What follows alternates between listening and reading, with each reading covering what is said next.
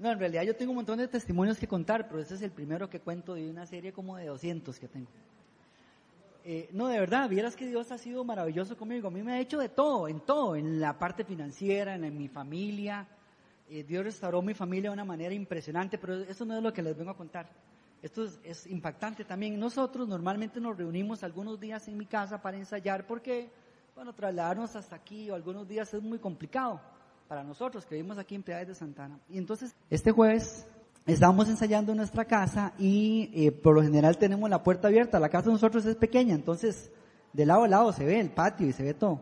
Y entonces pasó un señor y le preguntó a Carla que dónde quedaba la iglesia que hay frente a la casa de nosotros. Entonces Carla le dio la dirección.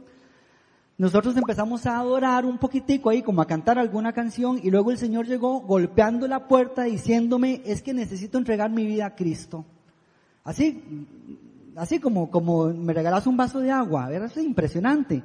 Y entonces yo me quité el bajo y caminé un poco hacia las gradas, me senté con él y empecé a escucharlo, eh, cuál era su necesidad. Entonces lo primero que él hizo que me llamó mucho la atención es que él estaba como, como más o menos como borracho, pero digamos, yo le sentía alcohol, pero él sacó su cédula y me dice, vea, yo soy, y me dio la cédula para presentarse, yo necesito entregar mi vida a Cristo. ¿verdad? Y entonces yo me senté con él, hicimos la oración del pecador, hablamos un rato, Cara le sirvió un poquito de café, solo a él, por cierto, a mí no me dio.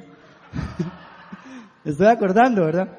Y entonces, no, ya voy a terminar. Y entonces lo que es impresionante lo que es impresionante de esto es que yo empecé a orar con él y empecé, empezamos a ministrarlo y estaba ahí eh, eh, Esteban, mi hijo, estaba Carla, de pronto llegó Fito y Jazz también, había otro hermano, y entonces yo le pedí que oraran en ese momento para que Dios nos diera, me diera palabras de sabiduría para poder, para poder ministrarle y guiarlo. Y conversé con él como 20 minutos, al final me dice, vea, es que yo me siento diferente, yo, yo, a mí ya hasta la borrachera se me, se me salió de verdad, y se veía coherente, es decir, no se veía una persona, no sé, a veces como, de pronto podría pensar que algunos borrachos se arriman a, molestar y demás, pero eso era un caso totalmente distinto, era una persona desesperada por buscar de la presencia de Dios. Y este muchacho, este señor, lejos de contar el testimonio de él que entregó su vida a Cristo, es de lo que pasó en mi vida, porque lo que me enseñó es que necesitamos andar desesperados por su presencia y esto no trataba de nosotros tampoco, ni trataba de que la música sonaba muy chida o que el café de Carla estaba maravilloso. Esto no trata de nada de eso. Trata de que Dios llama a las personas y las atrae conforme Él lo tenga gusto. Es, él es el soberano y Él hace lo que quiera hacer. Y trata de una cosa más todavía. Y ya voy a parar. Trata de que no somos un modelo terminado. Todavía hay muchísimo que hacer en nuestras vidas. Y Dios así lo está haciendo. Así que yo quiero invitarlos para que estemos preparados para toda buena obra, porque esto que aprendemos aquí en la iglesia no aprendemos para, para cantarlo ni para hacerlo aquí adentro. Me parece que aquí sobran las personas que tienen la capacidad para enseñar y demás. Pero allá afuera, ahí en, la, en, su vecindario, eh, en donde usted vive, hay una comunidad que se está sedienta de buscar y de escuchar de la palabra de Dios.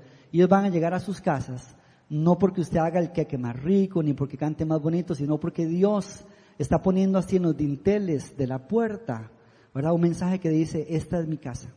Y las personas van a ir también.